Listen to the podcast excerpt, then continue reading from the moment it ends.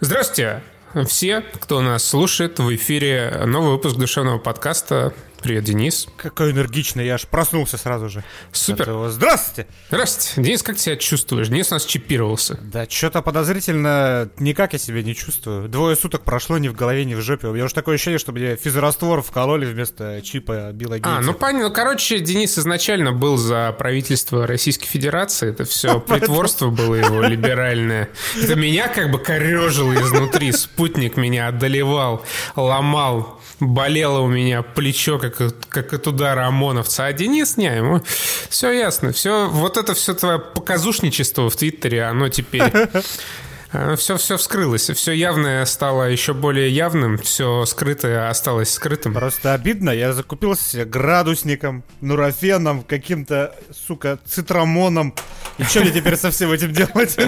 Знаешь, что тебе надо было купить? Хамурофен. Вот, короче, значит, спасибо большое традиционно всем, кто поддерживает нас на Patreon. Мы вас э, любим точно так же, как всех остальных, но немножко больше. Бегущая строка поползла. Патрон. Сегодня ну, Денис, ну, короче, на, на Дениса немножко иначе подействовал спутник. Он стал совсем тупым. Вот, сегодня, значит, мы обсуждаем сериал по Глуховскому, который вышел на кинопоиске. Называется он «Топи». Кстати, не по Глуховскому. Я сначала а тоже думал, что это написанный Глуховским. Да. Мы просто решили посмотреть еще там сколько-то недель назад эти топи, а последняя серия выходила только 25 февраля. Я такой, наверное, прикола ради, впервые прочитаю книгу Глуховского и прочитаю топи. Пока, есть время. Э, загуглил, оказалось, нету такой книги, он просто написал сценарий к сериалу, what the fuck. А хотели происходит? зарядить, что книга-то лучше фильма, да. конечно, а вот да. такая. Глуховский, напиши, пожалуйста, книгу, что за срань. А, Значит, мы, кроме того, посмотрели художественное произведение, художественный фильм, я прям как Гоблин, 3 числа отсмотрели художественный фильм «Огонь». И знаете что? Он оказался совсем не огонь.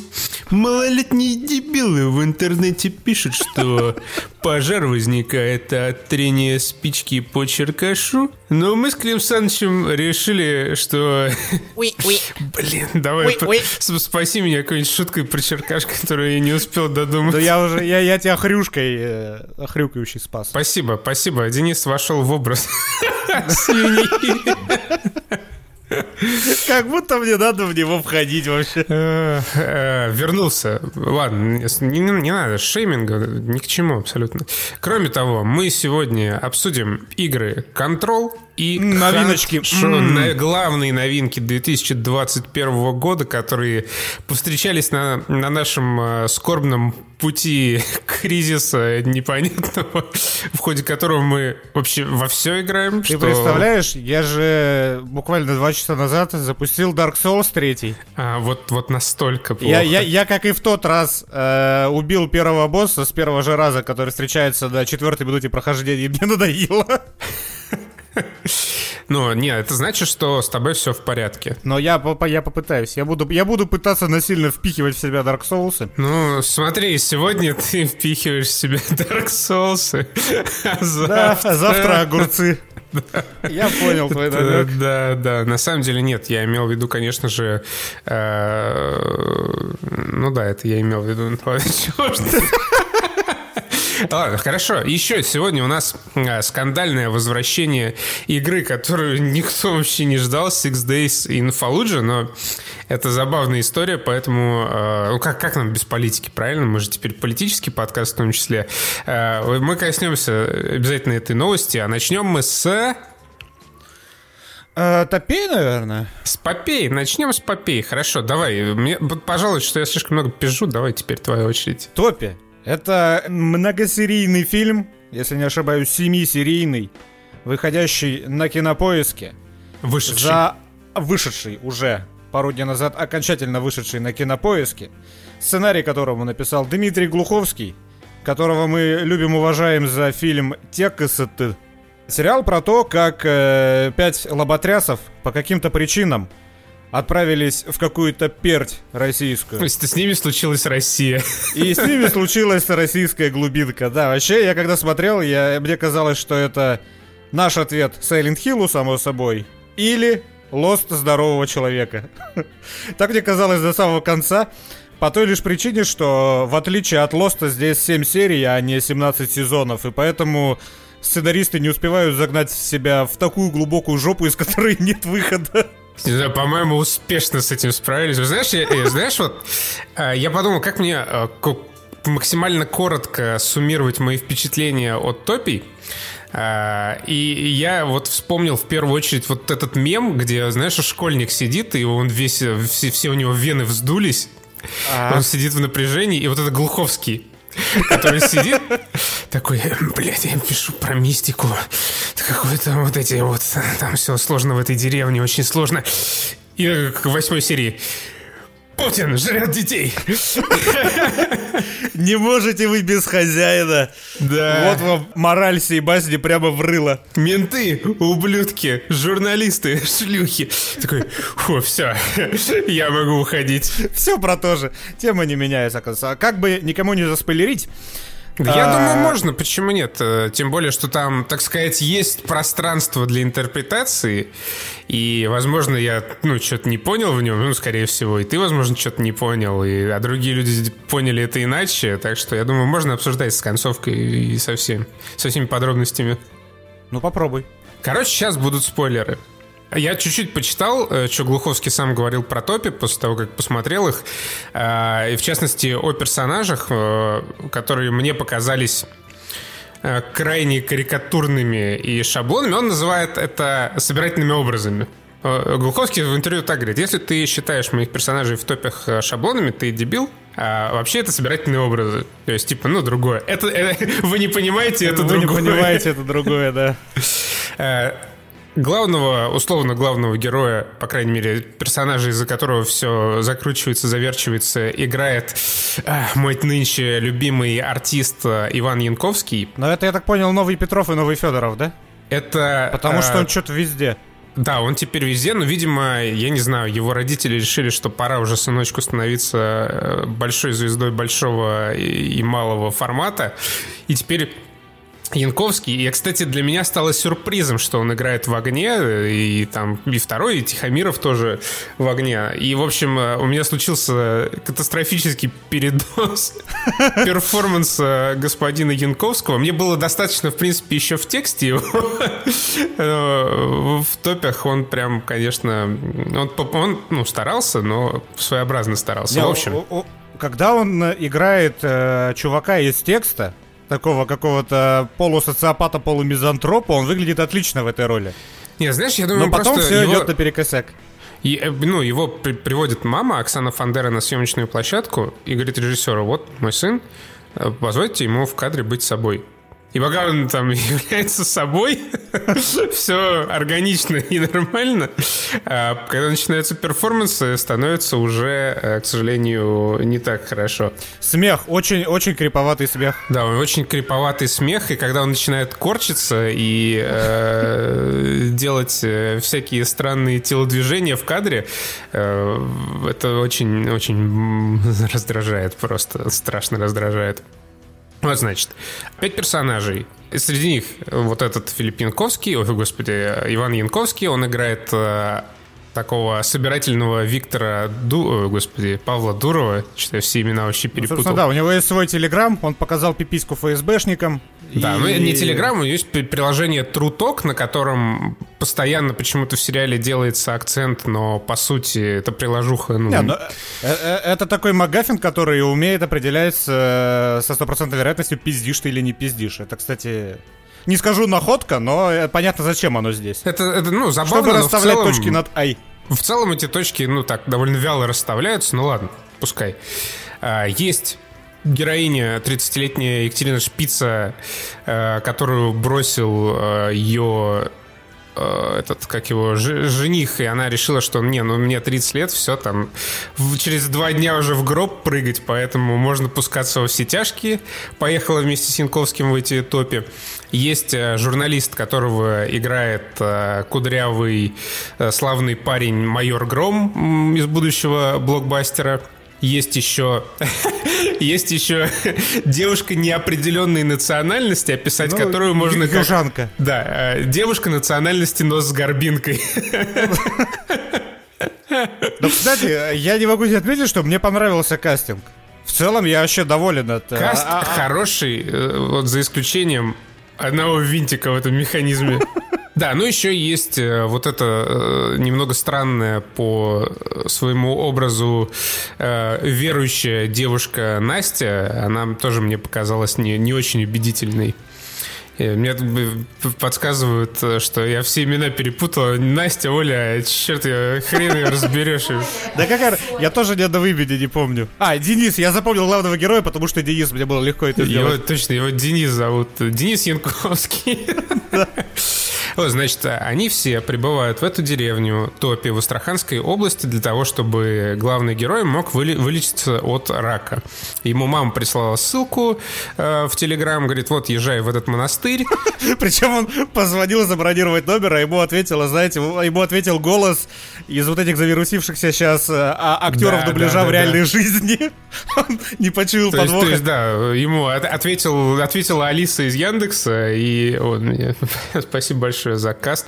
Значит, э, кого? Лиза ее звали? Лиза? А, нет, стоп, не, да что, Соня, не надо мне давать эти, я вообще запутаю сейчас, у меня самого рак мозга выскочит.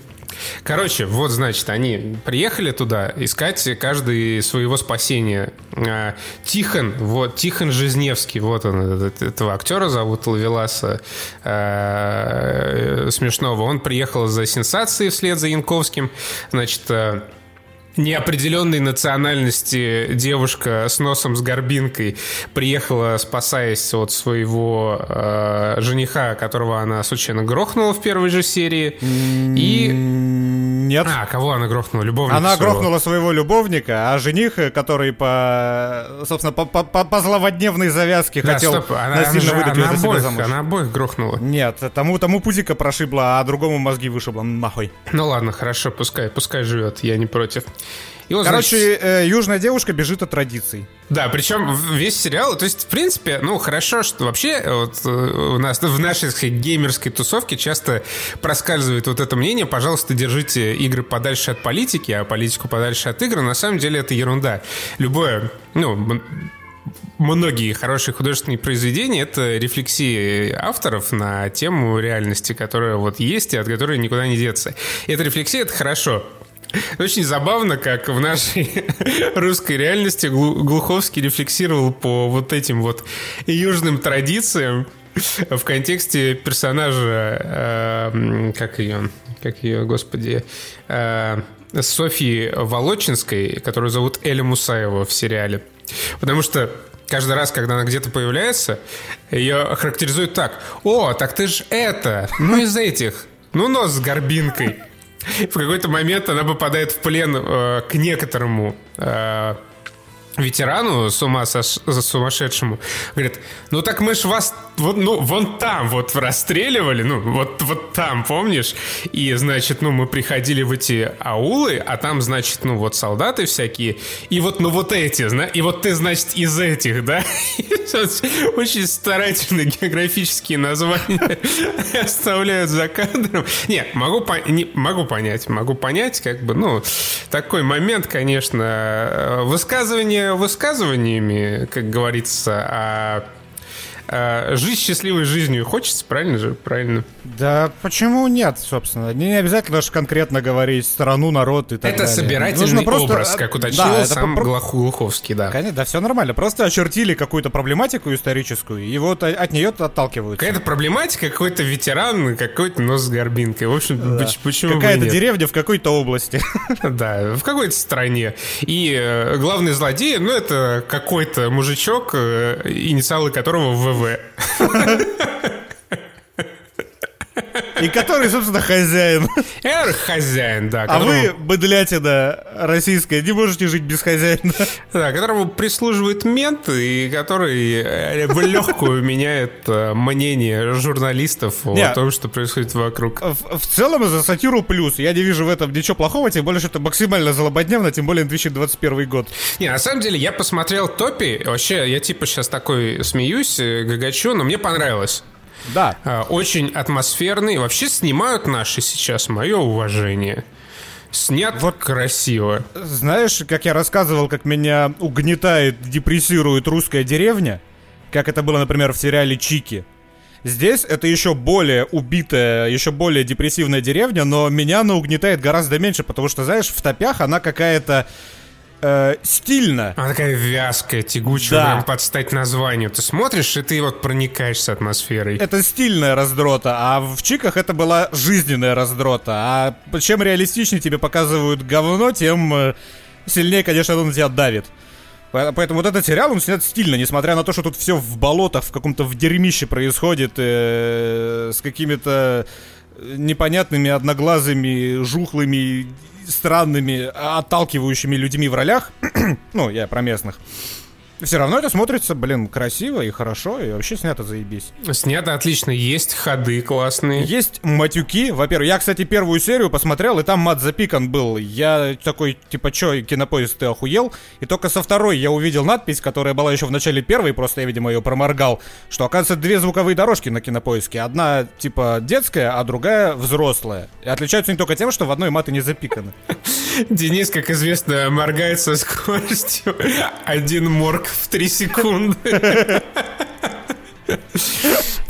Короче, есть матюки, есть обнаженка, все по-взрослому, 18+. Не обошлось, к сожалению, опять же, без члена Янковского, я не знаю, он, наверное, это какой-то наш российский Вига Мортенсен, он, наверное, приходит на съемки да, да, такой... Он не, он не подписывается на, на фильмы, если там нельзя светануть пыси.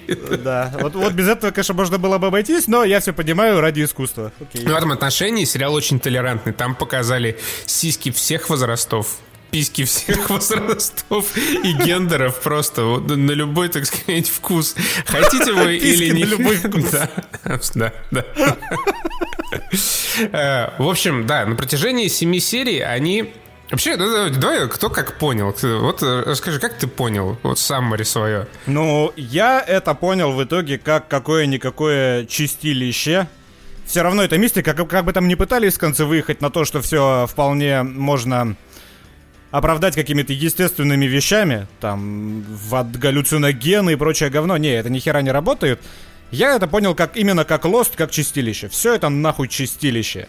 И вот поэтому непонятная ебата там происходит, и поэтому люди не могут оттуда выбраться. И просто там немножко страдают перед тем, как отправиться в Вальгалу окончательно. Я тоже это понял. Ну, вначале, в общем-то, показывают, что они все врезались и умерли.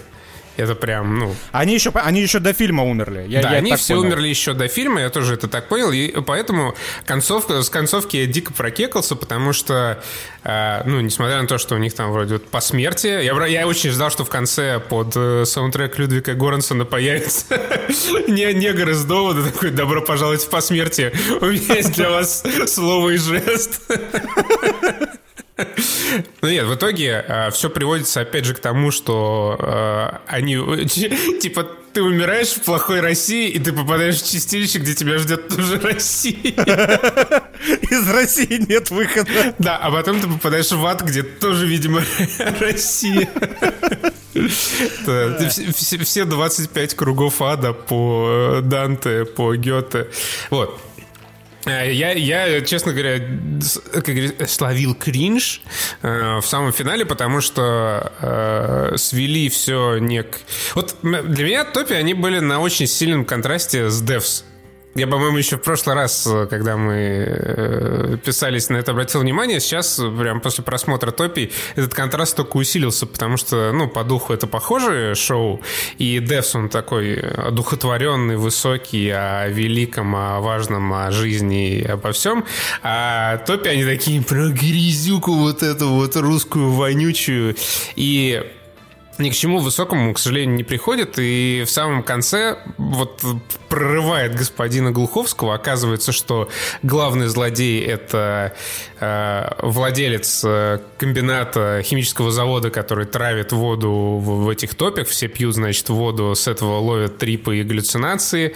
Э, оказывается, что журналист никак свое расследование раскрутить, ну, по версии этого самого владельца завода не может, потому что завод принадлежит государству. А теперь и журналист принадлежит государству. Да, и вот не, даже несмотря на то, что в самом конце, ну, это уже для тех, кто посмотрел, э, вот этот Тихон Жизневский, его, значит, персонаж, он, э, несмотря на то, что в него стреляют, ему угрожают, он мчится на машине э, к черту из этих топи, пытается дозвониться на радио «Свобода», чтобы рассказать о том, какая отвратительная жесть там происходит. В итоге он он никуда не уезжает, а его останавливает мент э, злой, который управляет этими, этими топами, который все там решает, его останавливает на гелике.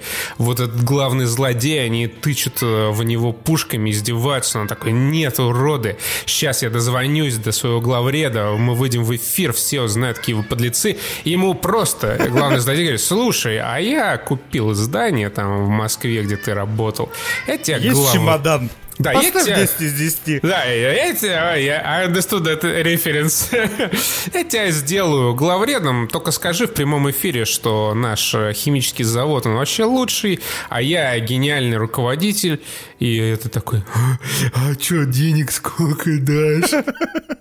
300 тысяч. Он такой, а, не вопрос. И на всю страну, ну вот на всю страну в этом посмертии, как он это видит, он, в общем-то, продает себя, продает свою профессию просто ни с хера. И за это получает какой-то гелик вонючий. Я готов был к такому финалу еще где-то посреди сериала, потому что я вспомнил, например, как э, с примерно такими же фильмами режиссер Юрий Быков у Дудя говорил, когда Дудь у него говорит, типа, а чё не хэппи-энд? Когда хэппи-энд? И Быков ему отвечает, пока не заслужили. И здесь то же самое. Ну что еще Глуховский мог э, другого написать? Какой, не, я, я не о том, что обязательно должен был какой-то хэппи-энд э, производить. Смотри, вот э, я, опять же, в противовес при, привожу Devs, там нет хэппи-энда. Но там происходит катарсис, там красивая развязка и понятная. Там ясно, что происходит с персонажами в финале, как они приходят к тому, к чему приходят. Здесь просто на абсолютно ровном месте этот э, веселый, дерзкий парень-журналист, э, при том, что он там всем хером по губам поводил, э, резко меняет свое мнение, резко перестраивается, становится, ну, становится такой же сукой, как и все остальные, и, ну, типа, на этом все э, обрывается. Но здесь это обуславливается, ну... Тем, что он... Чистилище. здесь это обусловлено тем, что он типичный собирательный образ э, московского мерзкого журналиста. Да, мерзкий журналюшка вот этот вот отвратительный ублюдочек. Шлюха. Да, именно так. И вот за это я ставлю Глуховскому дизлайк. Опять же, э, никаких вопросов к тому, что у него есть ну, свои политические взгляды, свои позиции, и к тому, что он хочет отразить их в своих произведениях. Но э, я ставлю свой жирный минус, во-первых, за пошлость ну просто, ну типа... Типа ВВ, серьезно? Да, ну, ну серьезно. Настолько жирными вот, да, мозгами. Да, да, ну, что, вот прям так, но ну, это не круто. И за то, что вот именно в жертву э, вот этому своему обязательному финальному высказыванию, мне кажется, он принес вообще все, что строилось на протяжении предыдущих там 5-6 серий, и вот не звелось до... Так, ну, понятного, ладно, хор- хорошего, раз он желает высказаться э, мнения, но, тем не менее, ну, зритель потратил 7 часов. Съемочная группа потратила много месяцев на то, чтобы снять, смонтировать этот сериал. Ну, можно было сделать... Э, мы возвращаемся к нашей любимой рубрике, учим э, творцов творить. Не, у меня тоже, на самом деле, есть претензия к хронометражу. Э, этот сериал слишком длинный для вот того объема информации, да. который нужно преподнести зрителю. Все это можно было уложить в 4, например, серии, и не пришлось бы ресайклить одни и те же споры, одни и те же какие-то драмы, одни и те же диалоги по четвертому разу подряд, а здесь, здесь такое есть. Тебе же в какой-то момент просто надоедает то, что они срутся по, одному, по одной и той же причине в четвертый да, раз они подряд. одно и то же проговаривают, они обсуждают одни и те же вещи, и ты такой, ну, господи, ну, пожалуйста, ну, хватит уже. Да, вот, то есть, в принципе, если все это ужать, вот э, в Silent Hill в полнометражном, один из немногих фильмов, которые я считаю охуенной экранизацией игры, вот, э, по сути, в том же самом формате можно было сделать то, чем этот сериал является, и получилось бы хорошо. немножко чуть лаконичнее это преподнести, и было бы заебись. Вот прям вообще заебись. А здесь все равно из-за хрона есть претензии. К... И вот сам, сама вот эта развязка. Сама развязка, она начинается еще, блядь, в конце предпоследней серии. И еще целый час потом муссируется в последней. И, как правильно Костян заметил, никакого катарсиса нету, потому что зритель просто устает уже от того, что происходит на экране. Но вот сколько, когда журналист запер, заперся в машине и пытается дозвониться на радиостанцию, сколько можно его мурыжить? Там это минут пять, да, наверное, да, идет. Да. Это слишком долго, это просто, это утомительно долго, это не, не вяжется со здравым смыслом и это наскучивает. Но при этом вот герой Янковского, он как приходит к, к завершению своего персонажа, а вот этому при этом уделяется просто буквально вот пара минут или даже пара мгновений. А, и что еще меня подбесило, я не знаю, это просто из ниоткуда у меня только что взялось, но Музыка. Музыкальные вставки. Музыкальные вставки. Да. Какая-то группа, я не знаю, что это за группа, ее композиции были взяты для того, чтобы фоном быть для наркотрипов, которые происходят в сериале. И она настолько, эта музыка неуместная, что туда с таким же успехом можно было бы вставить, блядь, Eminem или 50 Cent.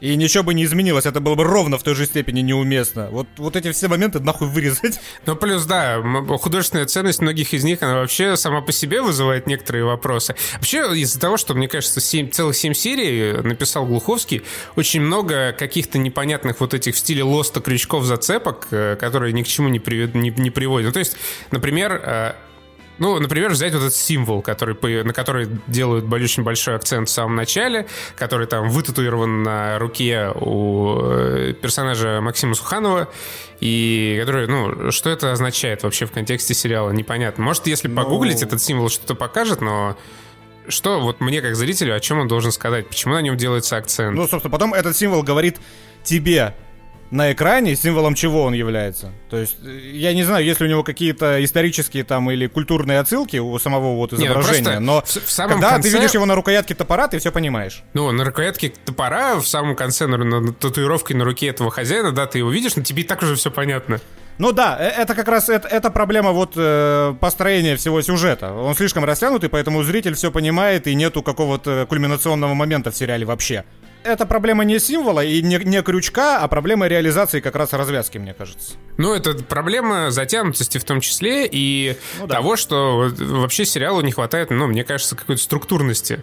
Согласен. Очень много хаотичных событий, очень много событий, которые не совсем понятно, зачем нужны и куда приводят, и к чему самое главное. Я, например, в целом я не понял, чем закончилась история нашей э, подруги с носом с горбинкой. А, вот, ну это как раз видишь, кто от чего бежал, э, тот, то и получил, я это так нашел. То есть она же единственная, кого непосредственно грохнули. Она, ну, за, она единственная... за, за, за ее вот этот грех э, перед тем, как она попала в чистилище. Ну просто смотри, а вот э, когда умирает там человек окончательно, что происходит? Он же, по идее, освобождается и да, отправляется нет, идее, либо в рай, в или, ну, либо да. в рай, либо в ад. И, ну, то есть, как я это изначально видел, что какой-то персонаж, который как раз пришел э, к, к осознанию, к пониманию, там, к катарсису, он отправляется дальше куда-то из этого чистилища. Понятно, мне кажется, понятно, почему умерли бандюганы, потому что они, типа, ослушались хозяина, ну, правда, не совсем сами, но хотя бы опосредованно. И, возможно, там разорвали вот этот порочный круг, э, прям буквально и фигурально, и э, метафорически, и тем самым они там заслужили свой путь дальше, или свое наказание в качестве пути дальше вниз, а к чему пришла вот эта героиня, мне вообще совершенно не ясно. Вот видишь, хотя бы есть что обсуждать. Не, ну, я возможно, говорю, не, не мне... придем ни к какому финальному выводу, но как минимум этот сериал, в отличие от многих других, он хотя бы дает почву для вот Я да, еще раз подчеркну, что в целом, ну, Топи вообще нормальный. Тут, да, есть что пообсуждать. Э, топи стоило бы посмотреть, если бы мы вам сейчас не заспойлерили в этом подкасте. Не за что. Обращайтесь. А все равно и остается вот эта фоновая история с заводом, с водой, с этими галлюцинациями. Она какая-то, ну, знаешь, такая прям совсем фоновая. И тоже, ну, неясно, зачем нужна. И, ну, добавляет только лишней, не, не глубины, а вот именно сложности для восприятия сюжета. Ну и ладно. Открытая концовка тебе. Еще, да, еще не совсем понятно с этой... Э, И объяснять или что? Нет, не, не, Я не вообще принципа. вырежу весь, весь вот этот кусок. Не, почему? Почему? Пускай в комментах мне объяснят, как это работает, потому, Да потому что... что... ты опять заспойлерил то, что не обязательно было спойлерить. В смысле, как это Ну работает? хорошо, ну ладно, это дело не в... Вырезаю нахуй этот кусок э, в пизду. Ну хорошо, ладно, давай дальше. Ра- Раз тебе это спойлеры. Не знаю, о чем мы тогда остановились. Я просто Кор- вот это можно было Кор- вообще не... Это, это клевый твист, он мне, кстати, понравился. Вот этот. Короче, здесь произошло какое некоторое вырезание, потому что Денис решил э, оставить хотя бы какую-то загадку, не, не раскрытую нашим спойлером. Ладно, в общем, э, что, как мы, что, что, что, что в таком случае? В таком случае чё, мы переходим огонь? в огонь. Огонь. Вот огонь — это куда более простое произведение, которое э, особо даже нет смысла обсуждать. Да, Оно настолько простое, что и я когда увидел студию 3T Никиты Михалкова в начале, у меня уже закрались смутные сомнения. И минут, наверное, через 15 от фильма я такой, надо загуглить свои подозрения. Я набираю в Яндексе «Огонь. Фильм 2020. Плагиат». И мне тут же ссылкой первой же выплевывается, типа, ребят, это покадрово переснятый Only the Brave Да, да. э, с Джошем Бролином. А, Я такой, все встает на свои места, продолжаю смотреть огонь, но потом, чтобы про факт чекать, я посмотрел Only the Brave, и нихуя. Это абсолютно два разных. Ты смотрел Only the Brave? Я не смотрел, я точно знаю, что это не может быть по кадрово переснятым Only the Brave, потому что там все-таки другая история, потому что там Джозеф Косинский, режиссер. Э, Не знаю, о чем тебе говорит имя Джозеф Косинский. Ну, оно тебе еще должно говорить о многом. Это режиссер Обливиона и Трона. Ну, в общем, огонь это ни разу не, плагиат. Огонь, огонь это ни разу не плагиат, по крайней мере, этого фильма. Но зная, блядь, чем занимается студия 3T, я все-таки думаю, что где-то собака порылась, где-то в нижнем белье. И э, если вы знаете, то напишите. Возможно, там еще очередной какой-нибудь мираж в лесу Не, они это пересняли по собирательный какой-то типичный блокбастер конца 90-х, как Армагеддон какой-нибудь, вот знаешь, в такой... А, вулкан. Вот что пукан, вулкан, да. Наверное, есть масса таких э, простых названий, типа вулкан, э, смерч, торнадо, которые Шаркнадо. Да, которые сюжетно абсолютно идентичны огню. В общем, это э, фильм про огнеборцев, которые типа спасают э, нашу Русскую ру- да, страну и русскую деревню в частности от пожара. Хотя по факту в фильме они этим вообще не занимаются. Не, почему? Да весь фильм, по большому счету, это конкретно вот один... э, Опять же, повторюсь, если я там где-то это заживал, это не плагиат э, Only the Brave. Это совершенно два разных фильма в совершенно разном жанре. Э, Огонь — это типичный фильм «Катастрофа», где у тебя есть какая-то локальная проблема, и практически весь фильм вы ее решаете. Здесь конкретно это какая-то деревня, которую захватил лесной пожар.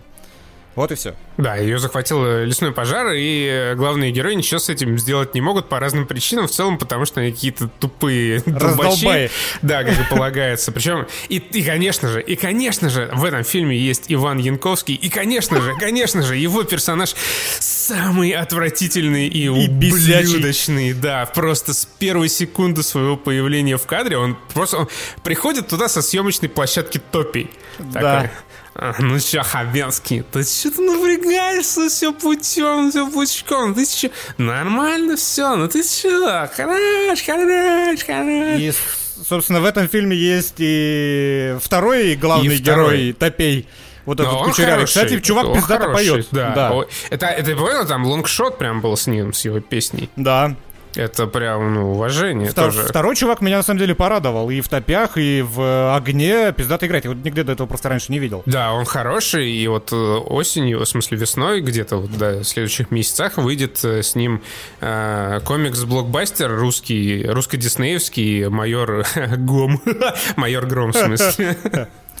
Э, в целом, весь этот фильм и я посмотрел, написано тем же чуваком, что и движение вверх, то есть это превозмогание на пустом месте, э, героизм высосанный из пальца и максимально карикатурные э, образы героев и максимально карикатурные поступки. То есть вот чисто кли- клише на клише.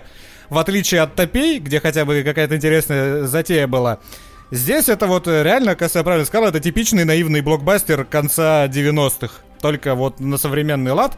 Но от этого он не становится менее балдежным. Он становится менее балдежным от абсолютно тупорылых сюжетных линий, например. Например, сюжетная линия, э, вот эта вот закадровая за лесом. С Горбачевой. Вот это просто, блядь. Э, с Го- Горбачевой еще ладно, черт с ней. Хотя это тоже тупость, да. Потому что в начале фильма, короче, э, Хабенского не отпускают командой из пяти человек тушить пожар. Потому что там чувак, который заправляет отправками, говорит, нужно шесть. Зрителю не объясняют, почему нужно 6. Зритель просто должен принять как данность, потому что нужно... Я потом погуглил, и на самом деле разные бывают там, блядь, от 2 до 4, до 6, до 10 бывает эти команды, но, возможно, они какие-то другие команды. Возможно, у них другая цель.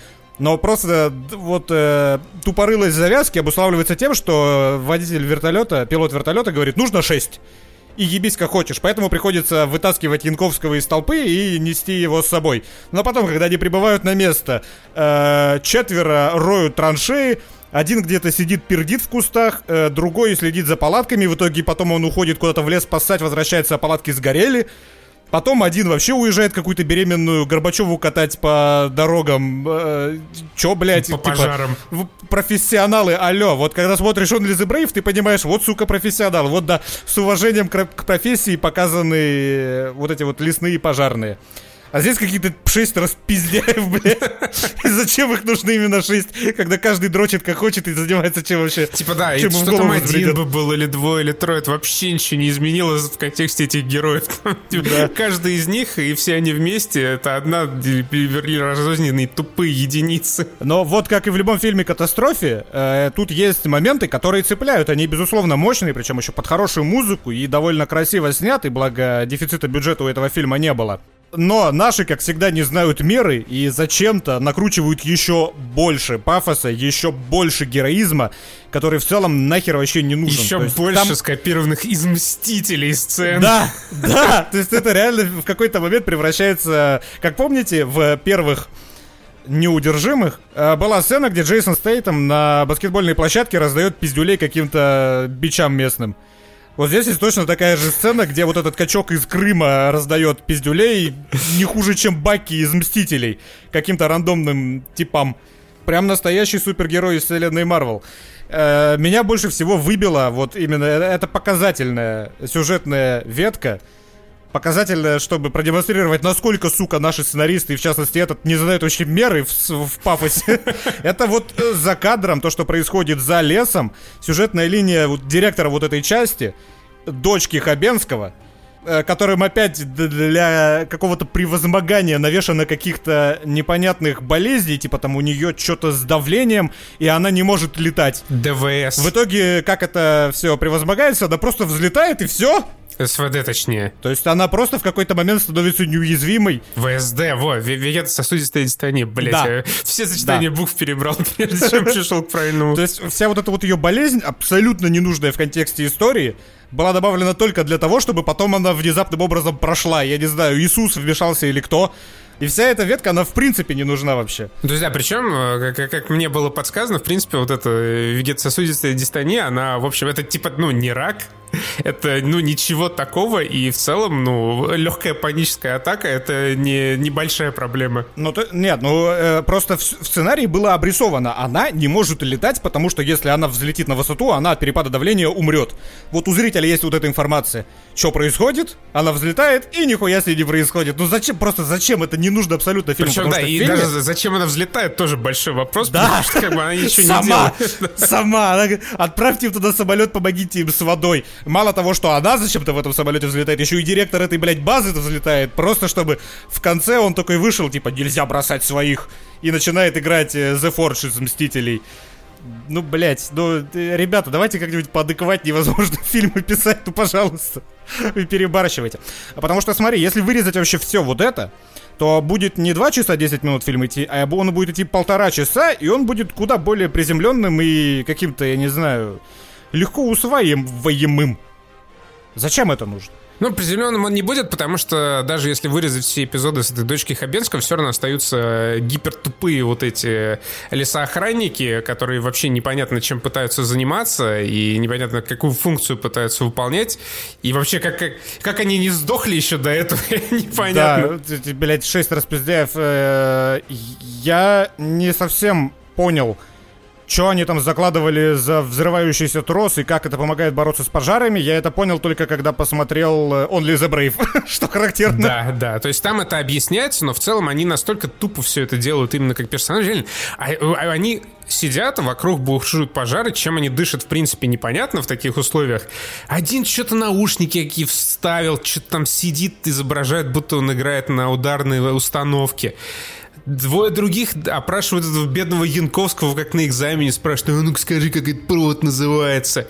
Хотя, ну, типа, все, огонь, чуваки, работа, в чем дело, чем вы заняты? И они уже горят, короче, с них уже кожа слезает. Типа, да, они, уже реально, у там жопы горят, а они непонятно чем занимаются. И ты смотришь такой, типа, что, ну, это те самые герои, которым как бы посвящен этот фильм, огнеборцы, замечательные великие люди, которые э, оберегают, стараются оберегать наши э, леса, нашей семье. Вообще, у меня есть еще отдельная обида на этот фильм, как у русского человека, который каждый день, ну, не каждый день, каждый год летом видит горящие леса. Я понимаю, что это блокбастер. Я понимаю, что это, ну, вот именно такой типичный блокбастер, который надо продавать в кино. И, ну, наверное, глупо от него что-то требовать, но так как у нас, в принципе, подобной тематики фильмов очень мало, а конкретно фильмов посвященных э, катастрофам в России вообще нет, ну вот как, кроме вот этого огня.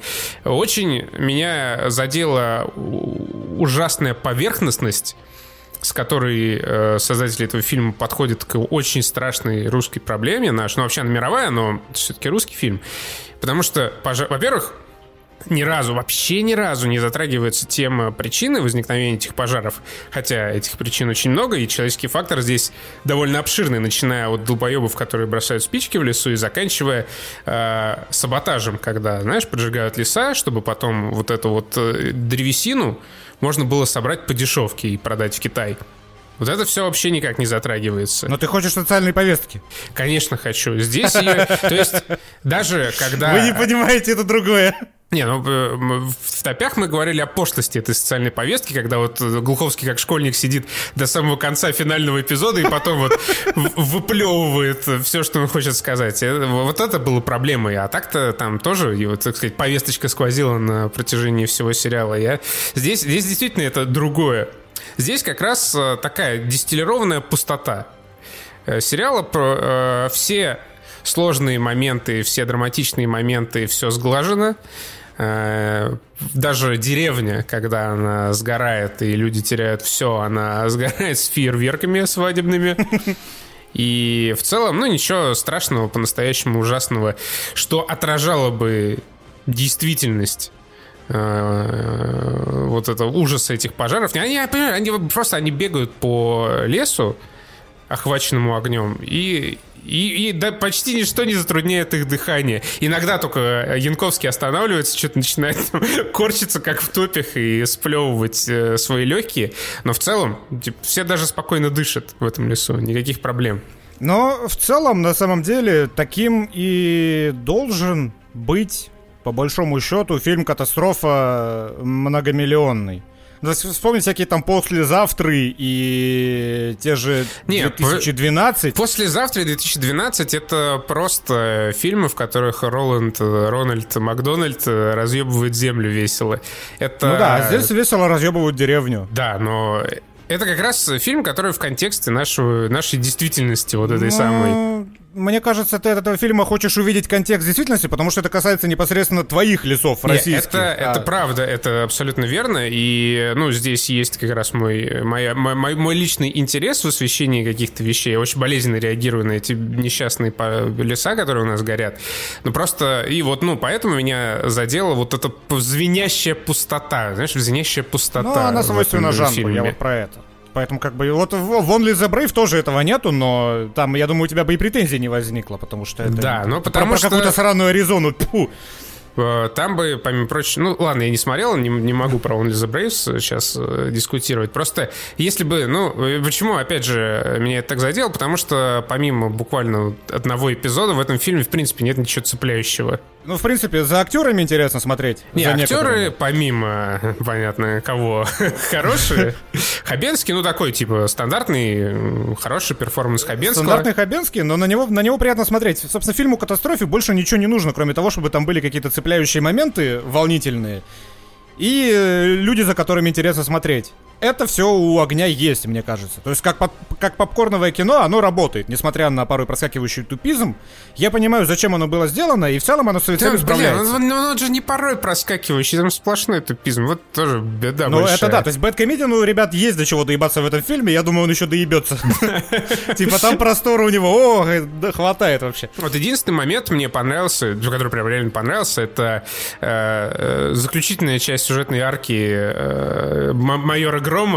Это прям было, да. ну, вот, вот это было славно сделано, вот это прям хорошо. И вот это как раз, знаешь, отражает очень хорошо тот самый ужас и э, тот самый кошмар, о котором я говорю. Но вот этого очень мало. Ну да, согласен. Но ты, а, опять же, ты можешь напихать туда много таких моментов, и рано или поздно они превратятся все в ту же пошлятину. А Нет, а можно не, я не говорю о том, что надо там на протяжении двух часов показывать гроб-гроб кладбище пидор, как все страшно горят и мучаются в корчах.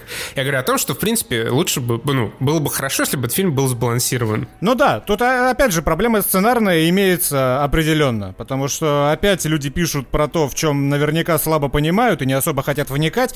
В отличие, опять же, от Only the Brave, я, я буду проводить эту параллель, потому что, ну... Она очевидна. Очевидно, две похожие тематики, да. Это все борьба с лесными пожарами и э, то, как показаны люди, которые борются с пожарами. То есть э, у, у одних было целью э, увековечить какой-то подвиг, у других было целью взять такую же тематику и состряпать что-то. Поэтому э, вот эта разница в подходе к написанию сценария и к съемкам, она, конечно же, прослеживается, она очевидна она осязаема. Поэтому это в любом случае э, такой э, глупенький, наивный фильм катастроф, но у которого есть свои моменты. То есть в целом я не пожалел, что я его посмотрел. Я бы вырезал нахуй половину фильма, но в целом это нормально. Опять же, не, в целом, норм, Бэткомедиан а... его разъебет, но посмотреть можно.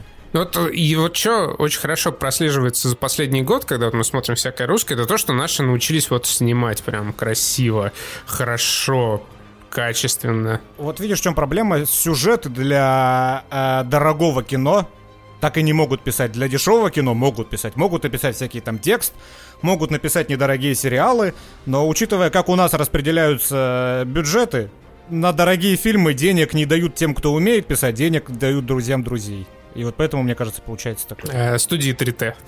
Студии 3T, да, собственно, что, это, это ж показательно абсолютно. Я ж недавно впервые посмотрел, я когда-то давно смотрел фильм «12» Никиты Михалкова. И я помню, что он мне понравился. Сейчас я посмотрел, наконец-то, спустя сколько там, 70 лет оригинал 56 -го года черно-белый, который на- называется «12 Angry Men», 12 разгневанных мужчин. И вот это, конечно, несравнимо абсолютно. Блять, после того, как я посмотрел оригинальный фильм 56 -го года, я запустил еще раз 12 Никиты Михалкова, и я не смог дольше 30 минут его смотреть. Слишком много кривляний, слишком много отступлений, слишком много какой-то мишуры, которая, наверное, что-то должна символизировать и какой-то глубины должна придавать происходящему но не придает. Это все какая-то мишура, от, от которой можно избавляться, как и в огне. В огне можно избавляться от половины фильма, и будет хорошо. Но зачем-то она там есть, зачем-то она там присутствует. Потому что, блядь, не смогли написать нормальный крепкий сценарий. Написали какой-то. Написали, как но обычно. Сняли. Но сняли действительно красиво. Да. А, ладно, оставляем тему огня для комментариев. Гореть. Да, горе, гореть в комментариях и переходим э, к игрищам нашим прекрасным, отличным. Короче, я в 2021 году. да. Э, в 2021 году э, бесплатно на PlayStation 5 раздали игру. Господи, ты ее на геймпаде проходишь? Погоди, что ты меня перебиваешь? Вот, раздали Это игру Это мое кредо перебивать Ultimate... тебя в подкасте, я не знаю, почему ты удивляешься до сих пор. Ultimate Edition. Ну, и так как эту игру совершенно бесплатно раздали э, в PlayStation Plus, я ее, к тому же, еще купил на компьютере и прошел на компьютере. Потому что, нет, на PlayStation играть невозможно. Во-первых, потому что у меня руки не приспособлены для того, чтобы в такое на геймпадах струлять. Во-вторых, э, вот движок я всегда буду хуесосить движок э, Remedy, потому что он такой неприятный, такой мыльный, такая у него странная контрастность. А если все это дело еще с ограничениями консолей, то вообще просто глаза вытекают. И на PlayStation невозможно играть в Control комфортно. Либо ты включаешь э, режим 30 фепосов и рейтрейсинг и наблюдаешь за тем, как у тебя просто какие-то шлейфы постоянные те, тянутся за героиней. А, так это еще на пятой плойке играл, да? То есть даже на да, пятой плохо? Да, на все плохо. Ну, либо ты включаешь режим 60 FPS, там получше, но нет рейтрейсинга. Я подумал, зачем мне какие-то компромиссы, когда я могу просто на пеке запустить на максималочках с рейтрейсингом и со, всеми, со всем фаршем. На максималочках она с рейтрейсингом не выдаст тебе 60. Все, Разве что все DLSS выдает. врубишь. Все, да. И там теперь новый DLSS, не тот, который был, когда ты играл, сколько-то там лет назад. И сейчас смотрится вообще замечательно. Окей. Okay. И в 60 фепосов все, все прям прекрасненько. И я просто охренел от того, насколько контрол потрясающая игра. Я где-то уже 30 часов у меня в контроле, я еще до сих пор его не прошел. И каждую секунду в контроле я наслаждаюсь, во-первых, потрясающим арт-дирекшеном, Игра вообще э, позиционировалась как такая типа 2А, недорогая, но на самом деле это э, некоторый элемент луковства. Стоила она 20-30 миллионов евро, а это, в общем-то, уже вполне солидный бюджет. Но если это вполне солидный бюджет, чё ж там тогда никакого сюжета-то нету? Чё ж там любые заставки — это разговор двух неписей из Ведьмака? А? А? А? Ну, потому что 20 Потому что не миллионов, хватило бюджета. Вот а не 70. да. Но, опять, ну, Синуя какая-нибудь стоила 7 миллионов. Не, ну это совсем отдельный разговор. Все, ну, это, это пятичасовая разговор, коридорная да, бродилка. Да, но я, я просто к, к размеру денег. 20-30 миллионов — это уже близко к бюджетам э, Дэвида Кейджа. Ну окей. Вот. Вообще, ты, блядь, какая нахуй разница? Что ты зацепился за эти миллионы с Не, просто про, про игру, про игру-то я все, что мне было сказать, я сказал в обзоре Доступ Game еще два года назад, поэтому сейчас в подкасте мне стоит только к твоим словам цепляться. Что ты ждешь от меня? Неприятный человек. Костя такой, играл в контрол, давай-ка обсудим. А я что, я все уже сказал давно.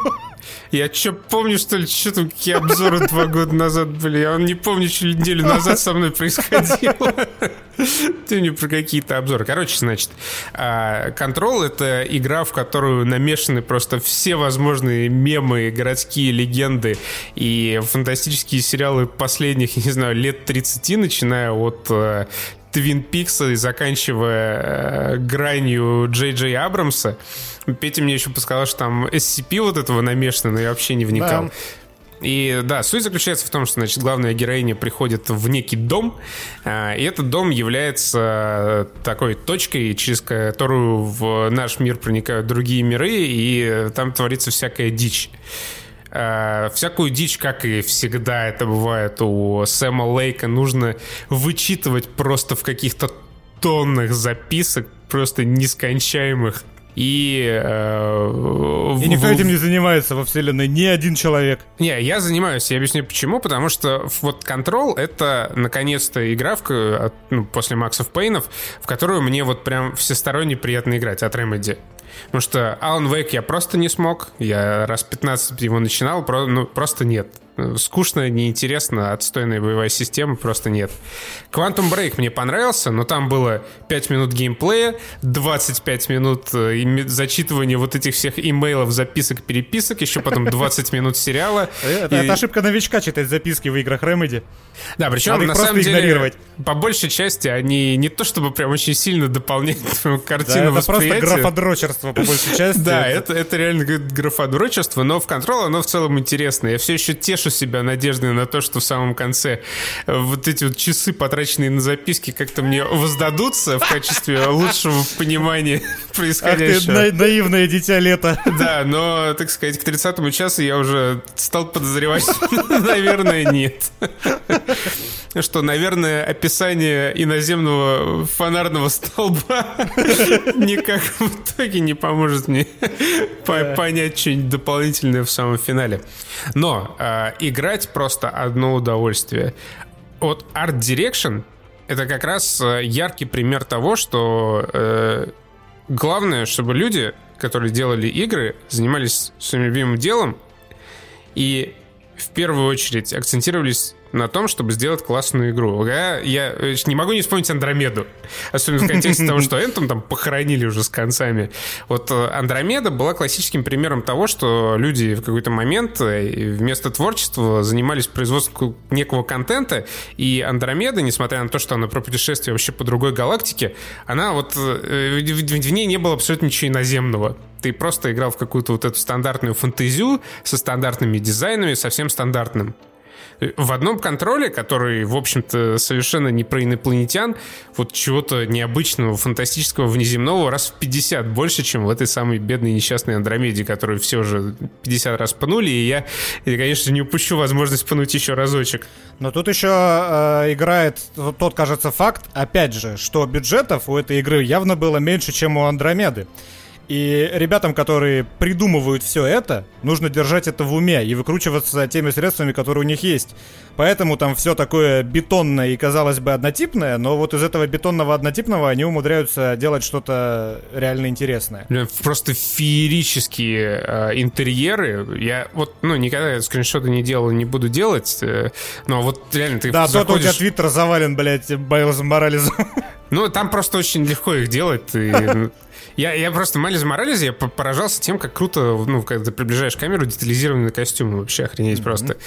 И вот хочется делать постоянно скриншоты в контроле, но мне лень, я не умею красиво фоткать. Э, но настолько там все круто и необычно, что вот простого туризма по вот этому э, зданию бюро его хватает для того, чтобы наслаждаться.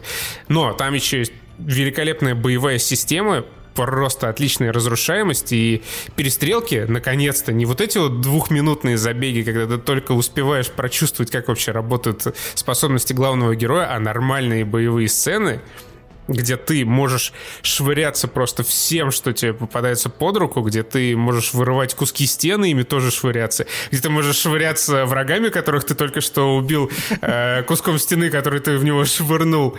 И главная героиня летает, и просто вообще идеально, идеально. И э, больше всего меня на самом деле восхитила вот в этой боевой системе э, анимация главной героини. Во-первых, то, насколько она отзывчивая. Вот, э, как знаешь, взять Red Dead Redemption — вот там перестрелки просто полное говно, и вот эти вот анимации долгие, неотзывчивые, ты что-то бегаешь, ты пока повернешься влево, пройдет целая вечность, пока он там что-то перезарядит свою пушку, пройдет другая вечность. В контрол все очень красиво, очень естественно, очень плавно. Но там скорее плавно управляется. Я мне что-то не запомнил, что там анимации были красивыми. Красивые, они как раз, знаешь, Э, в Red Dead Redemption, но там они неуклюжие, потому что как раз сделаны в угоду красоте и реалистичности, а здесь они наоборот такие немного утрированные, зато не, они не утрированные, они очень подробные. То есть ты когда меняешь направление, например, при беге, Джесси, главная героиня, она тоже так типа ногу выставляет, чтобы развернуться на месте. Mm-hmm. И вот там куча вот этих деталей, они, э, ну, анимации там в том числе процедурные. И просто вот эта сама боевая система, в том числе с анимациями, она настолько хорошо вот это склеена, слаженно сделана, что воевать в контрол просто, ну, сплошное удовольствие. Тут я согласен в любом случае, да. И почему-то вот, знаешь, отдельное эстетическое удовольствие мне доставляет полет. Вот левитирование. Да. Да. Это просто какой... Я, вот э, я читал в свое время интервью, по-моему, одного из аниматоров э, Battlefield, где он рассказывал о том, как тяжело сделать стрельбу в играх. Типа, у тебя есть, ну, какой-то набор математических параметров, которые ты должен применить э, к стрельбе. Но в целом это все магия. И поэтому вот есть, ну, типа, есть разные игры, в них как бы есть стрельба, вроде бы все нормально, но есть игры, в которых стрельба охеренная, как в Battlefield, например, или в Call of Duty 2019. Ну, вот лучший пример даже контраст вот Call of Duty Cold War и Modern Warfare 2019 года. И, казалось бы, ну, вроде все одинаковое, но есть вот какие-то элементы, какие-то нюансы, из-за которых ты стрельбу вообще иначе ощущаешь. И вот то же самое э, с вот этим полетом э, Джесси, с левитированием. Вот ты прям, вот эти анимации, э, то, насколько отзывчивое управление, то, как легко летать, это просто какой-то кайф невообразимый. И в то же время мы берем Энсом, где это прям в рекламной кампании преподносилось как Убер-фича, где ты летишь и вообще никаких эмоций по этому поводу не испытываешь. Да, и ты летишь просто как какой-то поезд. Ты как летающий поезд, если бы он мог летать. И как, ну и как Iron Man в да, Авенджерах последних, да. То есть настолько неинтересно, настолько не ощущается, что ну, задаешься вопросом, типа, чуваки, а зачем у вас вообще Iron Man, если за него настолько неинтересно и скучно летать? Вот в контроле вот все вот эти детальки, все эти элементики, они очень хорошо работают. И э, вот контрол, правда, его тяжело начать. Я пытался поиграть в контрол, наверное, раз пять еще до того, как э, бесплатно получил э, игру в PS Plus, а потом купил а ее. Потом купил. На ПК Ultimate Edition. И каждый раз я ломался где-то вот на том моменте, когда я зачищал первую точку, и у меня происходил первый диалог с этой, с Поуп, главной этой подружкой Джесси. Я что-то сразу, сразу ломался, вот эти записки еще Сэм, Сэма Лейка не добавляли мне энтузиазма. Но если впустить контроль в себя, то это, конечно, одна, ну, для меня, по крайней мере, одна из лучших игр последних лет. А потому что вначале у тебя один сраный пистолетик и больше ничего, и ты не ощущаешь э, того масштаба экшоновского, который потом перед тобой развернется. Да, да, да. А потом добавляют новые модификации пистолета. Причем вот тоже так классно сделано, сделано. Э, можно иметь две активные модификации вот этого оружия. Ну, это фактически как, ну, там, два, два оружия в других играх. Но по нажатию клавиши у тебя там меняется вид этого пистолета, он начинает чуть иначе стрелять. У тебя есть такие способности, сякие способности. Можешь швыряться, чем попадется под руку. Можешь э, щит там выставлять э, перед собой силовой. Причем этот силовой щит, он тоже собирается из всяких ошметков стен, полов и мебели, которые собираются вокруг тебя, прям просто вау. Ну, собственно, если взять вот этого внимания, то ты понимаешь, почему игра так тормозит, и она так э, срамотно идет на слабых системах и на консолях. Потому что там много того, на что ты внимания не обращаешь, когда непосредственно в экшоне находишься, но если начать вглядываться, ты видишь, что вся вот эта разрушаемость, она наверняка жрет дохера ресурсов. Ну, ни, нисколько в этом не сомневаюсь, но вот в контроле каждый фепос, который уходит на проработку всей этой разрушаемости, он прям оправдан, и он ощущается. Когда вот ты месишься с этими э, захваченными э, скверной э, охранниками, ты видишь весь этот масштаб, ты видишь все вот эти вот отлетающие куски стен, что-то э, эти сортиры летающие из стороны в сторону, это прям восхищает. Я, ну, даже спустя 30 часов мне по-прежнему интересно стрелять и сражаться в контрол. Я по-прежнему там прокачиваю какие-то себе скиллы, и это до сих пор интересно. Единственное, за что я ставлю такой легкий дизлайк, это за то, что э, очень поздно и очень муторно добываются костюмчики альтернативные вот навигация очень порой тяжело понять, да, куда карта надо бежать. говно, потому что да. в этой игре карта да, просто невыносимая. Это... Но вот мне, как главному фанату э, Call of Duty сюжеток и Gears of War, меня прям немного бомбит от вселенской несправедливости, что бабки достаются вот этим людям, а не Remedy, потому что Remedy, вот э, последние две игры, особенно если вспомнить, это Quantum Break и это Control, вот это, блядь, шутер здорового человека где ты никогда не сидишь на месте, где на тебя постоянно прут со всех сторон, и тебе приходится использовать все, все обилки в твоем инвентаре, чтобы выживать. Вот близко к этому подходит Wolfenstein, но в контроле это еще веселее как раз вот из, именно из этих обилок, что ты не просто бегаешь, стреляешь. В Wolfenstein вот весело бегать, стрелять, но здесь помимо этого у тебя есть еще какие-то инструменты, которыми ты постоянно пользуешься, без них ты не выживешь. И при этом нету, кстати, еще ур- выбора уровня сложности, что тоже плюс огромный конкретно, по крайней мере, в разрезе контрола, я этому очень рад, потому что как делаются уровни сложности в современных шутерах, это, конечно, боль и слезы. Ну, я могу тоже предположить, почему нет уровней сложности, потому что там баланс, он очень хрупкий, мне кажется, потому что ты можешь постоянно использовать э, вот эти вот свои обилки, там нет никаких ограничений. Вот нет такого, что ты как нашел какую-то пушку и один снаряд для нее очень мощную, и ты боишься ее использовать, идешь с ней до самого конца игры, и в итоге вообще ни разу ее не используешь используешь.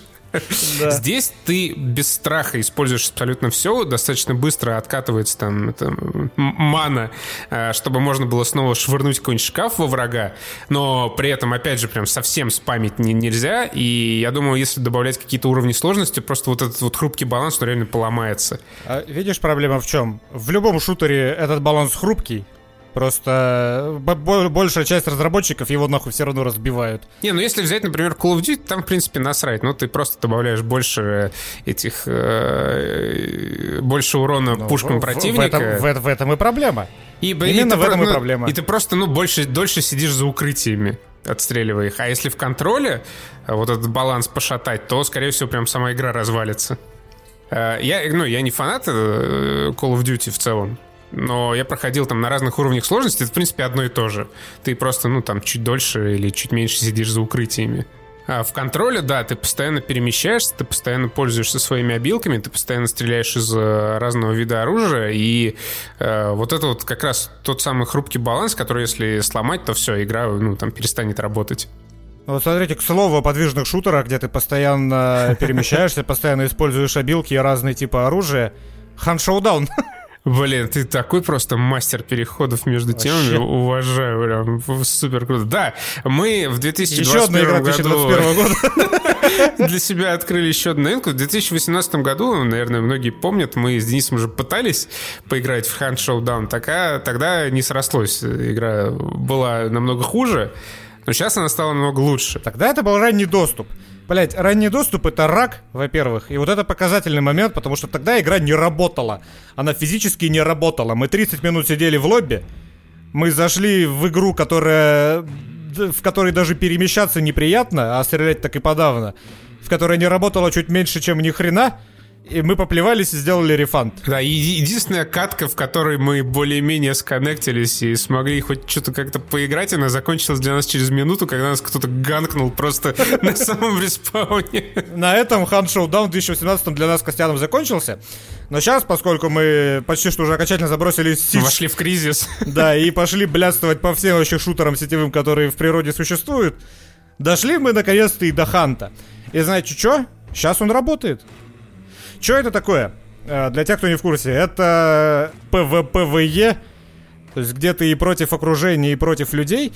И суть в чем? У тебя есть две, по-моему, карты. Одна с одним боссом, PvE, одна э, с двумя PvE боссами. Тебе нужно пошляться по карте, понаходить улик, который укажет тебе местоположение босса, потом замочить босса, подождать, пока из него вывалится финальный лут, забрать этот лут и уйти к точке эвакуации.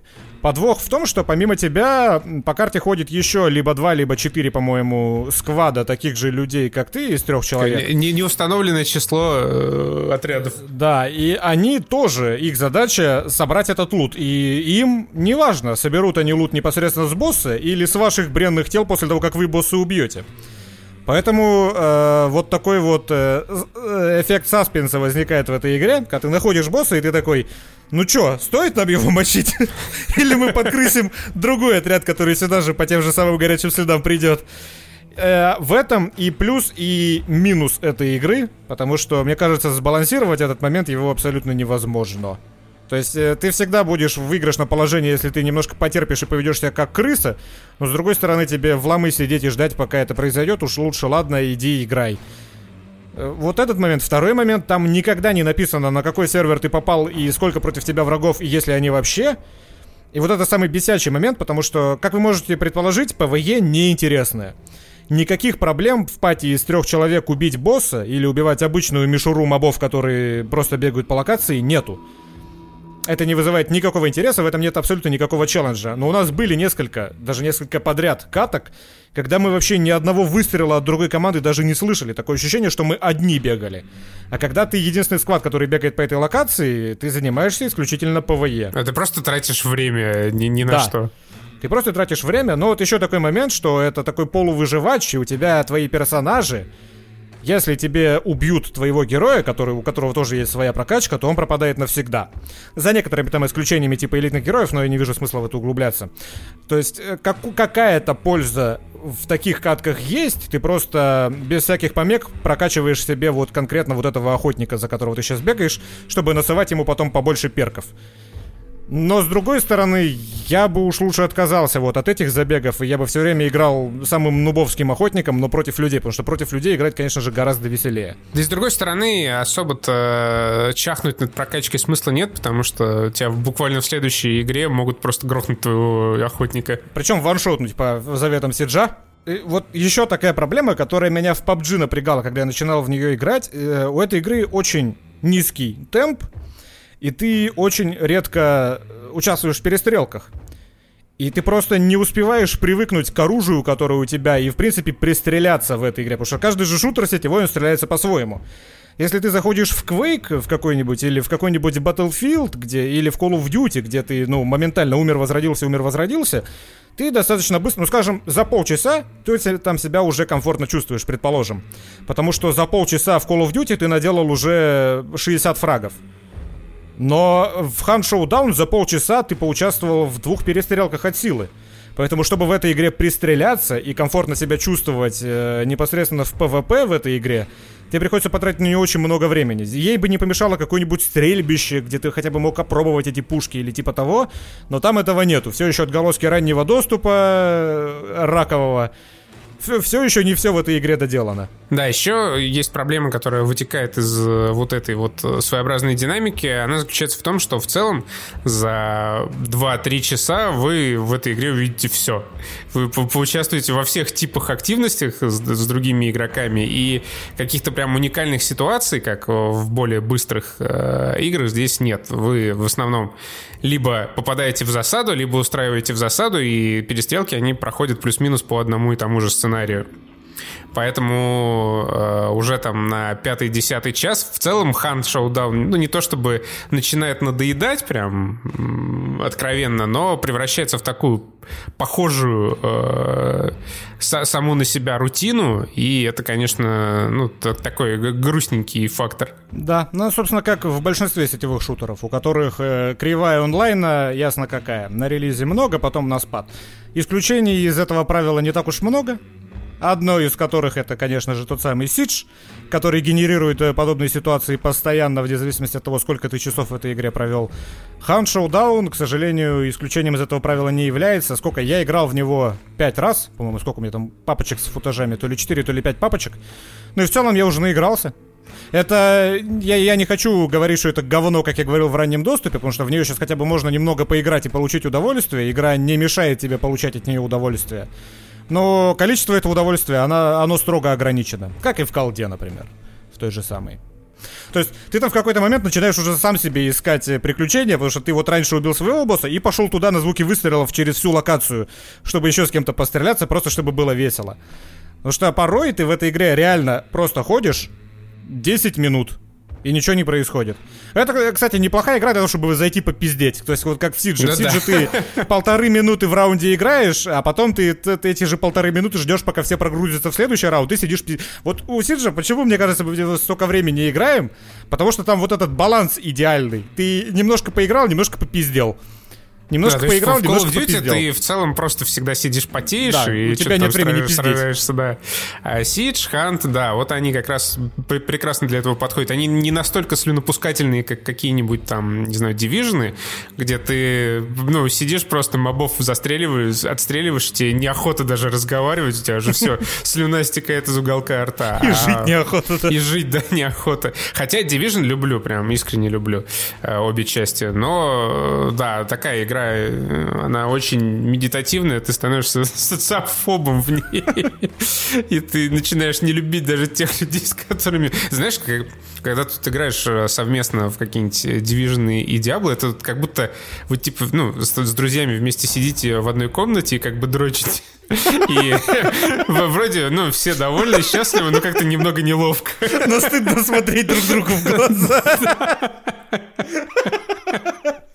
Константин Король метафор. Меня, мне вот... Э, мы просто последний раз я как раз с Петей играл в Division, по два года назад во второй. И у меня вот ровно такие были эмоции. Какой-то момент становилось уже неловко. Вот, но Хан, да, как раз веселая такая компанейская игра. Э, к сожалению, ну, видимо, не очень долго. Вот, э, непонятно, почему карт так мало. Скорее всего, ну, понятно, что Хант э, игра с э, явно не очень большой командой и не очень большим бюджетом, но каких-то более разнообразных интересных карт добавить прям очень надо. Так это две похожие э, локации в Луизиане, и ну, отличить, когда там одна, когда вторая у тебя можно только по количеству боссов. И... Я, я не думаю, что это как-то поможет, во-первых, потому что сам игровой процесс, он, он не зависит от окружения. Ты это меняешь так, разве но... что просто цвет текстурок. Да, ну хотя бы вот это было бы неплохо сделать. Ну, я думаю, на это упор и не делается, как раз по той причине, что нету смысла на это распылять э, ресурсы. То есть, например, взять ту же доту, где просто каждая катка, она уникальна по куче параметров, и ей одной карты хватает на 4000 часов. А здесь, сколько бы ты карт не сделал, она все равно, эта игра надоест тебе за 10. Мне кажется, вот так вот. Поэтому, и я думаю, они это понимают прекрасно. Крайтеки, или кто там делает эту игру. Да, Крайтек. Ну, возможно, не знаю. Мне просто, вот как раз я сейчас подхожу к тому порогу, когда уже все, и если бы была еще какая-нибудь интересная карта, то, может быть, было бы еще часов 5, не все. Через полгода добавят новую карту, на 5 часов туда вернемся. Вот по такому, по такому же принципу и функционирует большинство сетевых шутеров. Call of Duty, Call of Duty не зря тебе накидывает, постоянно изымает, а потом возвращает всякие режимы в игру, чтобы ты раз в неделю туда возвращался и покупал сезон пасс.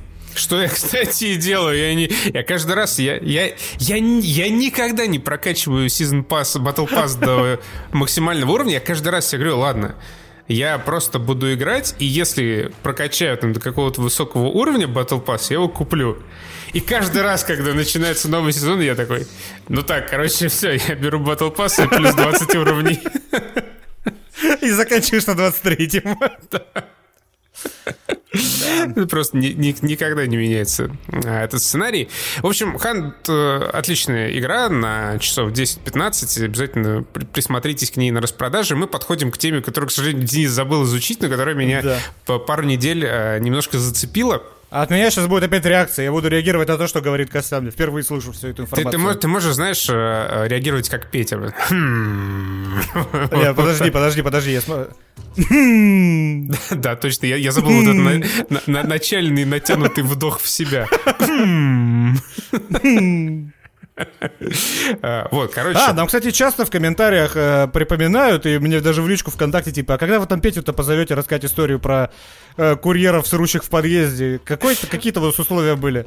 Ну, я думаю, вот Петя, Петя написал, что эта история уже принимает какие-то отчаянные экзистенциальные формы. Я думаю, уже скоро можно будет.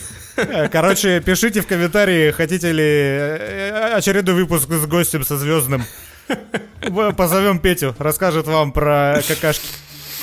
Э, короче, значит, в 2004 году немного чуть более далекой предыстории. В общем, война это плохо. Охуенно, бля. Война никогда не меняется. Война, война всегда одна. И э, э, воевали, значит, Соединенные Штаты в Ираке в свое время. И в 2004 году произошло э, сражение в городе Фалуджа в Ираке, куда пришли американские войска, ну, естественно, чтобы Э, побеждать плохих людей и э, восстанавливать мировой баланс. И в ходе этой замечательной затеи э, случилось так, что американцы применили белый фосфор. Случайно выпал из кармана. Да, кто играл в Spec Ops The Line, те знают, что такое белый фосфор. Это, в общем, такой огонь, который ты не можешь потушить, если он попал к тебе на кожу в этом, ну, суть его действия. Он может не сжечь там одежду, э, но совершенно точно он поразит э, кожу, и, в общем, смерть будет крайне неприятной. Э, естественно, в ходе этих военных столкновений погибли дичайшие сотни э, мирных людей, э, были разбомблены там мечети, в частности, одну мечеть разбомбили, когда там находились 60 с лишним человек. В общем, очень э, грязная история. Он осудили Соединенные Штаты и сказали, у нас вообще по резолюции уже давным-давно принято белый фосфор э, не использовать, на что американцы ответили, а мы вашу резолюцию не подписывали, белый фосфор это наше оружие, как хотим, так его и применяем. Короче, э, грязь и э, ужас Проходит некоторое время, как в современном мире говорится, никто, абсолютно никто. Компания Atomic Games, а мы, пожалуй, сделаем игру, которая будет называться «6 дней в Фалудже». Руководителем этой компании был человек, который ранее работал в Банже, делал Хейла. Сейчас я напомню себе его имя, потому что я, конечно же, его забыл. Его, по-моему, ладно, не буду напоминать, Тамт, Пит, что-то Питер Тамт его звали. Э, он работал в этой компании Atomic, э, она активно сотрудничала с э, ФБР ЦРУ, они разрабатывали всякие симуляторы. И вот в какой-то момент, после того, как сотрудники Atomic Games пообщались с ветеранами операции в Фалудже, они такие подумали, а что бы нам не сделать э, видеоигру про это? про события Веселую. в Фалудже. Да. Ну, э, на самом деле, одна из больших, одна из главных проблем игры Six Days in Fallujah была в очень непонятном позиционировании. То есть э, наняли массу людей опытных, которые работали над Rainbow Six, э, наняли сценариста, вернее, не сценариста, а человека, который написал книгу «Поколение убийц». Смотрел сериал «Поколение убийц» Нет. на HBO? Это, короче, ну, про войну в Ираке тоже сериал очень хороший. А, а, провели интервью с э, полусотней ветеранов э, американцев, в том числе взяли интервью у жителей Фалуджа и даже у боевиков, там целая конспирологическая история была, как они э, засылали каких-то людей опрашивать боевиков. Этих, этим людям потом пришлось бежать из Ирака. Ну, в общем, э, остросюжетный блокбастер. И э, делали Next Gen шутер, в котором хотели, ну, по тем, по тем временам, в котором хотели показать э, с точки зрения человека, насколько вот э, ужасно и отвратительно война. Звучит как коммерчески успешный потенциальный проект. Да, звучит, звучит просто идеально. Причем одной из фишек вот, э, вот э, эта игра, она вот э, начинала рушиться уже своей концепцией, потому что одной из фишек была полная разрушаемость э, в духе Батлфилда. Но раз там есть полная разрушаемость, значит, по идее что? В Фалудже можно разрушать мечети? И что-то как-то, ну, нехорошо. А, нехорошо это подумали разработчики и сделали мечети неразрушаемыми. И даже вырезали эпизод, где, собственно, американцы разбомбили мечеть, в которой находилось 60 человек. То есть, в целом... А в каком ну, году все это было-то? Что это? Когда эта игра это, в инфополе а, звенела? Э, она попала в инфополе, по-моему, в 2008 году. А, господи, вот эта древность. Это, ну, как бы, это древ, да, это древность, но на тот момент это была древность, которая была крайне близка вот, непосредственно к событиям. И, ну, знаешь, как всегда бывает, это как, я не знаю, если сделать игру про террористов сразу после 11 сентября, вот ну, такого же рода, ну, немножко странно. Многие встали на сторону разработчиков из Atomic Games, мол, хорошо, здорово, делайте, показывайте, какая война плохая, но в целом общественность была против, естественно, наш любимый телеканал Fox News позвал этого э, несчастного Питера к себе на эфир, где э, облил его говнищем, сказал, что он поддерживает террористов, а там фишка была одна из фишек в том, чтобы а, показать в том числе войну с точки зрения вот, Талибана. Ну, точнее, с точки, может, не Талибана, ну, короче, с точки зрения противоборствующей стороны. Угу. По э, тогдашнему э, игру должна была издавать Konami. И буквально через две недели после анонса Six Days in Fallujah Konami сказала, не, мы вообще никакого отношения не имеем к этой игре, пожалуйста, к нам больше никогда не обращайтесь. Они, они запретили своим пиарщикам вообще когда-либо упоминать Six Days in Fallujah. И э, в итоге, да, в итоге э, игра попала в такой лимп. Э, сама Atomic Games э, в итоге обанкротилась, разорилась. Ее как-то там частично, насколько я помню, э, выкупила подконтрольная ЦРУ компания, которая скупала Э, технологии, которые там могут быть полезны ЦРУ. Я, кстати, э, еще уже давно, еще давно читал об этом на ДТФ, очень хорошая статья есть. А вот сейчас вот шлифанул э, Википедии и последними интервью. Но Питер там-то почему-то все никак не отпускал идею с Six Days in в следующий раз на радаре игра появилась, по-моему, в 2016 году. Это там ты сказал, что Sony э, проявила интерес к Фалудже, что ну, очень странно, и, конечно, в итоге никакого интереса со стороны Sony не было. И, и вот опять, никто Почему абсолютно... они японцам пытаются это втюхать, я не понял. Ну, потому что американцам это невозможно, в принципе, втюхать. Ну, типа... Ubisoft бы дали. Они бы систему прокачки сделали. Да, и открытый мир. Весь рак, который ты можешь залить белым... Грешно, ладно. А, вот. Никто, абсолютно никто, в феврале 2021 года. Этот самый Тамта, основавший уже другую компанию, ну чё, привет, щеглы, мы снова делаем Six Days in Fallujah. На этот раз с бандой нямка. Э, не, на этот раз это сам издат, и причем не знаю, откуда вообще этот Тамта берет. Я не догуглился до этого момента, э, где он там вообще бабло берет на все, но собрал новую команду, в эту новую команду вообще каким-то непонятным образом затесался Мартин О'Доннелл, э, композитор Хейла, помнишь такого? Несколько лет назад он со скандалом ушел из Банжи Activision, ему там что-то деньги какие-то еще присуждали по, по, по судебному решению. А, ну, в общем, да, он был композитором Хейла и одним из... Э, то ли в совете директоров Банжи он был, то ли крупным акционером, в общем, кем-то таким был набрали кучу людей, которые тоже раньше работали над Хейла. Такие, все, мы делаем Six Days in Fallujah, и, короче, а, вот, да, я э, забыл один очень важный элемент. Когда э, тогда, вот еще в 2009 году, э, один из креативный дизайнер рассказывал о том, что должно быть, он довольно любопытные формулировки употреблял, которые в том числе легли вот в основу всех жалоб. Он говорил, что мы хотим показать ужас войны, вообще ужас войны. Но это, знаете, такой ужас войны, когда вот ты идешь морпех, такой классный американский, и тебя вот опасность в виде этих отвратительных э, иракских террористов поджидает на каждом углу. То есть вот, ну, вот в таком контексте он описывал вот эти вот ужасы Блин, войны. Как Call of Duty, короче, он написал. Да, такой говорит, это, в общем, есть вот всякие вот эти детские ваши Call of Duty, у нас все будет по-другому. Это такой ужас войны, когда вот ты идешь такой красивый, нарядный американский морпех, а со всех сторон тебя окружает ужаснейший геймплей. Прям отвратительный геймплей.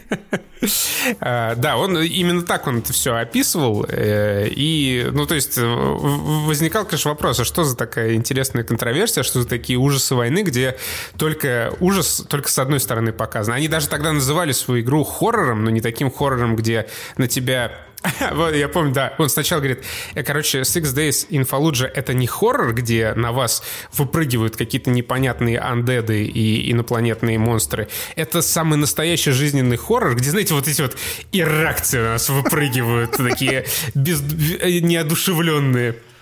Я, конечно, утрирую, но по контексту звучало именно так. И вот в 2021 году они, просто зачем? Они возвращают Six Days in Fallujah. Собственно, единственный заголовок, общий лейтмотив всей прессы. Так, зачем? И там-то вот это отвечает, значит, ну вот мы хотим, да, показать, как ужасно э, человеку на войне, э, как вот у нас там есть всякие интервью с ветеранами и все такое. У него спрашивают, а, хорошо, вот ну вы делаете игру про конфликт Фалуджи, а, что насчет белого фосфора? Такой, ну, зачем? Ну, к, к, к, чему вот это, к чему вот эту грязь приплетать? У нас, у нас другие ужасы войны. К чему? Это и так понятно, что война это плохо. К чему этот белый фосфор? Мы, мы вне политики. Его заявление. Мы делаем игру Six Days in Fallujah, и мы вне политики.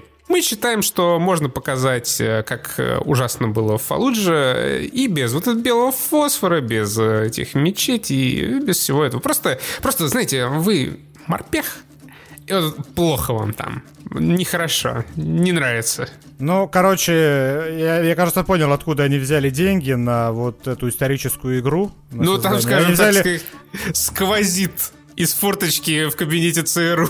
Нет, а они взяли деньги у Эрнста просто. Чтобы как викинг.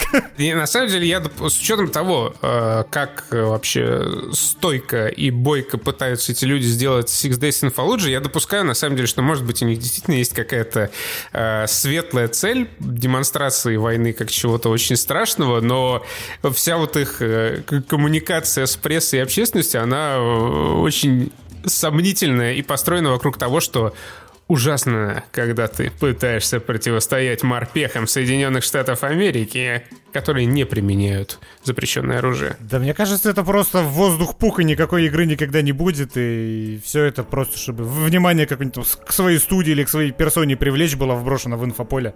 Это типа Возможно, серьезно, просто, ну, типа, 15 лет он уже пытается сделать эту игру, и ну, это так... внимание, оно ни к чему вообще не приводит. И... Это ж типикал, когда ты 15 лет нихуя не делаешь, но тебе хочется, чтобы о тебе говорили в заголовках, ты пишешь вот эту вот ебату, которая никогда все равно не выйдет. Я вспомнил, почему не стал читать эту новость, потому что ты мне описал происходящее, и я сразу к такому выводу пришел, что типа, ну понятно, все кто-то просто пернул в инфополе. Супер, спасибо большое, что поддержал меня в этом диалоге. Нет, я просто это, я просто свое мнение, я же говорил, реакции будут. Вернемся в следующий раз с обзором игры Fallujah.